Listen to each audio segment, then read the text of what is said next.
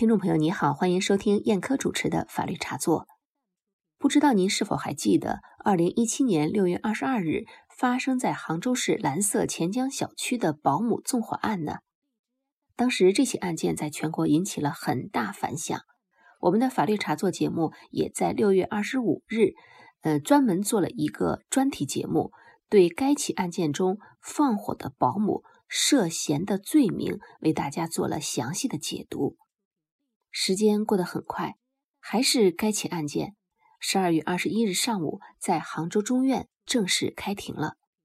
但是在开庭中却发生了一个意外，被告律师党林山当庭提出管辖权异议，要求指定杭州中院以外的法院审理本案，遭到了审判长拒绝。被告律师党林山当即退庭抗议，开庭仅仅半个小时，审理。被迫终止。这场举国关注的庭审出此意外，舆论一片哗然。有人认为这是流氓律师在浪费司法资源、拖延审判时间；有的认为律师用罢庭这种极端方式悍然中断案件审理，应当受到社会谴责，并受到管理部门处罚。也有的认为，律师只不过采用了一种辩护策略而已，无可厚非。还有人认为，律师是正当履行职责，是一种合法的高级死磕。那么，辩护律师党林山究竟是闹庭的送棍，还是良心律师呢？如何看待杭州保姆纵火案这场意外中断的庭审呢？本期法律茶座节目，我就为大家做一个详细的梳理。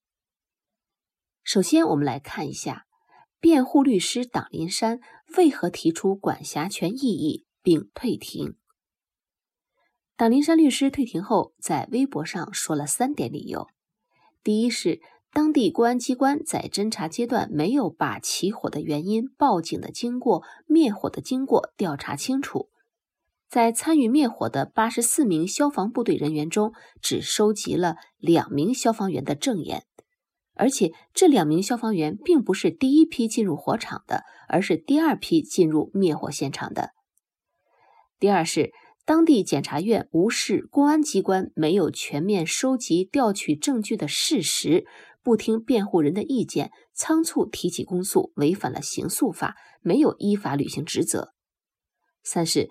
本案是一起纵火案，现场没有监控，大火扑灭后能够提取的证据非常少，相关证人的证言就显得非常重要。为了尽可能还原案情真相，律师要求三十八名证人出庭作证，包括灭火现场的消防部队指挥员和第一批进入火场的消防员。但是法庭在二零一七年十一月二日召开的庭前会议中全部驳回。一个证人都不让出庭。辩护律师党林山在微博中直言：“对于杭州市中级人民法院庭前会议的决定，本律师认为，这一决定和杭州市公安局、杭州市人民检察院的一系列做法是一脉相承的，都是企图掩盖本案的真相。由杭州市中级人民法院审理本案是不合适的。”那么。党林山律师所指的杭州市公检法想掩盖的真相是什么呢？大家应该还记得吧？六二二保姆纵火案发生后，被害人家属林生斌就先后对于消防救援时间过长、房屋质量缺陷、物业管理失职等问题提出过质疑。根据媒体的报道，针对本案，我们发现了以下几个事实：一是。四点五十分起火，六点四十八分灭火，消防使用了约两个小时才完成救援。二是此次火灾发生在三百平米的住宅中，过火面积却仅为五十平米。三是本案四名被害人均在屋内有窗户的地方等待救援，最终死于烟熏。四是保姆莫焕晶放火的地方是书房，离各被害人卧室均有一段距离。五是消防在火灾发生后一个小时二十分钟才有水可以灭火。纵火的保姆当然十恶不赦，但是在本案四人死亡的责任认定上，小区物业和消防有没有责任呢？整个救火的过程中到底发生了什么？这需要法庭在本案审理中彻底搞清。我认为杭州保姆纵火案的公正结局包括两个层面，第一个层面就是将放火的保姆绳之以法；第二个层面就是涉嫌违规和失职的物业、开发商乃至消防部门一一厘清责任并作出赔偿。保姆有保姆的罪过。但是，负有消防职责的机构存在的诸多问题，才共同导致了一场小火亡四人的悲剧。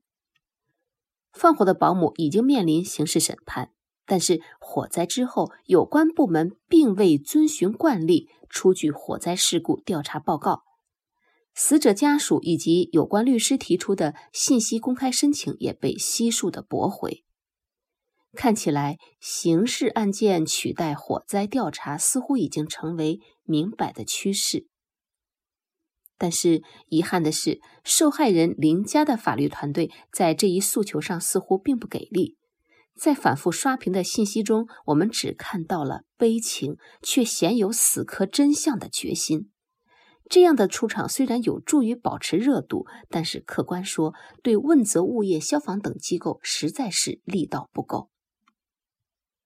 辩护律师党林山退庭后，受害人林生斌先生对该律师予以谴责。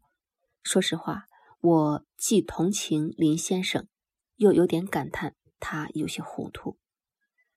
在寻求小火亡四人的火灾真相上，其实受害人林先生和辩护律师的诉求是一致的。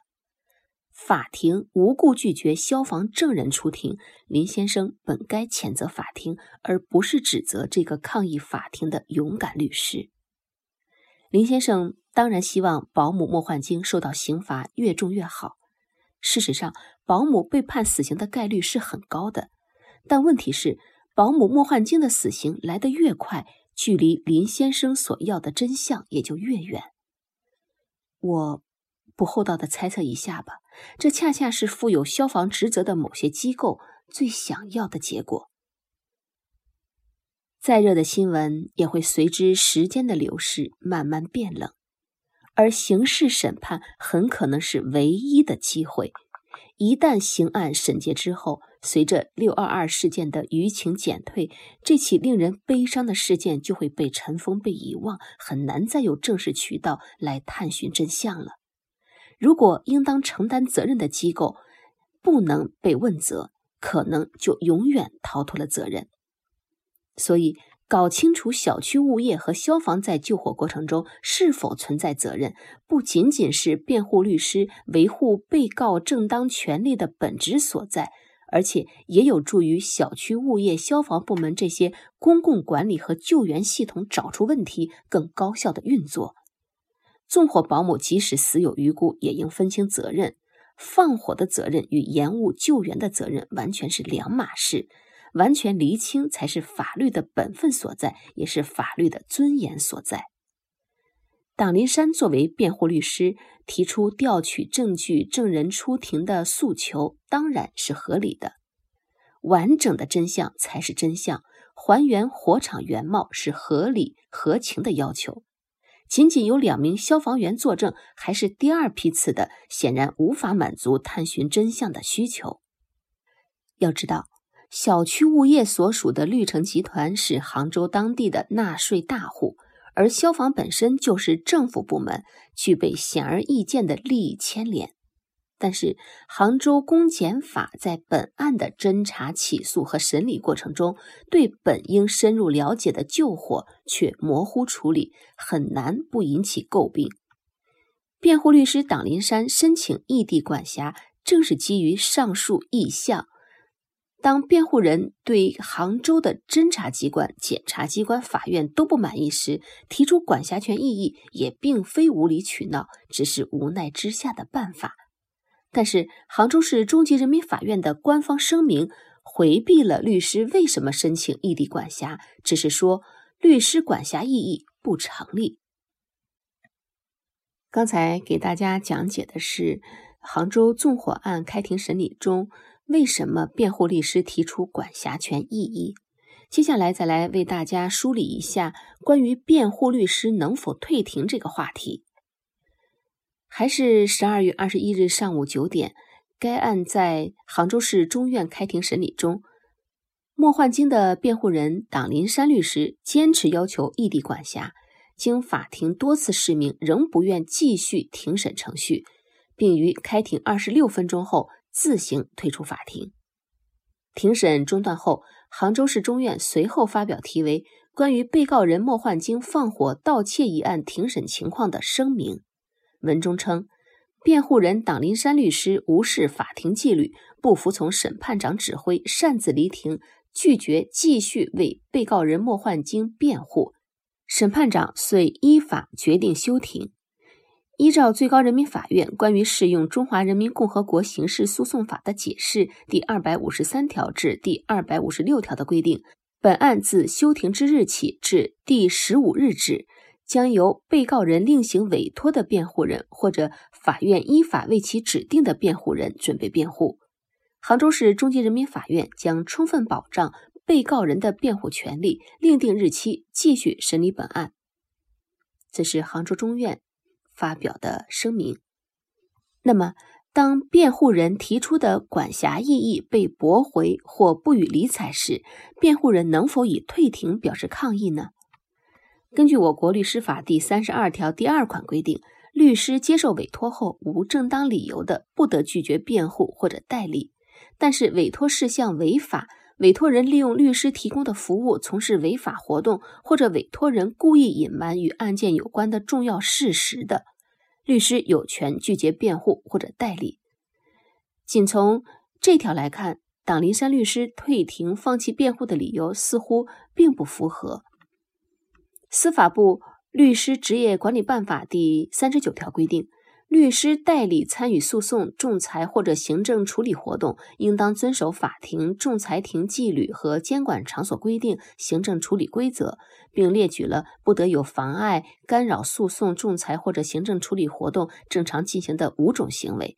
其中，第二种行为就是无正当理由拒不按照人民法院通知出庭参与诉讼，或者违反法庭规则擅自退庭。